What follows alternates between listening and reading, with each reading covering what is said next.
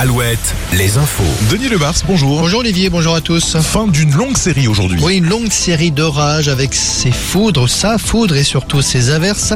On a assisté ces dernières heures à des précipitations records dans certains secteurs, dans le sud de la Charente-Maritime notamment, ou encore sur la Creuse, plus de 80 mm en quelques heures par endroit, car ça représente 80 litres d'eau par mètre carré. Pour mieux comprendre euh, exactement ce que ça représente, prenez un terrain de basket extérieur, pas très Oui, loin de chez vous peut-être. D'accord. 46 tonnes d'eau en quelques heures sur le terrain de basket, ça fait beaucoup, beaucoup Ça fait beaucoup de balles, ouais. Jamais on aura autant préparé les éventuels feux de forêt de l'été. Des pompiers de Bretagne se retrouvent euh, aujourd'hui dans le Finistère pour un grand exercice à Cisin, au pied des monts d'Arrée. Les monts d'Arrée, tristement célèbres pour les feux de l'été dernier. L'enquête sur l'incendie criminel qui avait touché la maison de l'ex-maire de Saint-Brévin, Yannick Morez, c'était en mars dernier, on s'en souvient. Trois mois après, deux hommes ont été placés en garde à vue. Deux hommes de 48 et 63 ans.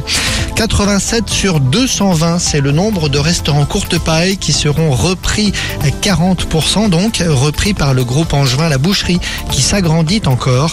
1500 licenciés se retrouvent donc sur le carreau.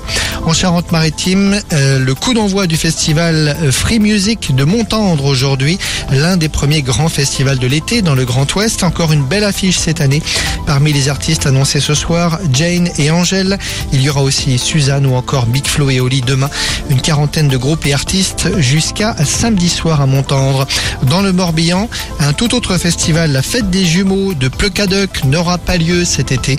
Ce grand rassemblement n'a d'ailleurs pas été organisé depuis 2019. Première raison, le Covid. Et puis seconde raison, le manque de bénévoles. Mais ce n'est pas fini, il y aura bien une autre édition. Ce sera en août 2024. Le basket et l'euro féminin, Denis. L'équipe de France joue son quart de finale ce soir contre le Monténégro. Et puis notez que le Limoges CSP passe aujourd'hui devant la DNCG, la commission de contrôle des comptes des clubs professionnels. Moment difficile pour le club qui affiche actuellement un déficit d'un million d'euros.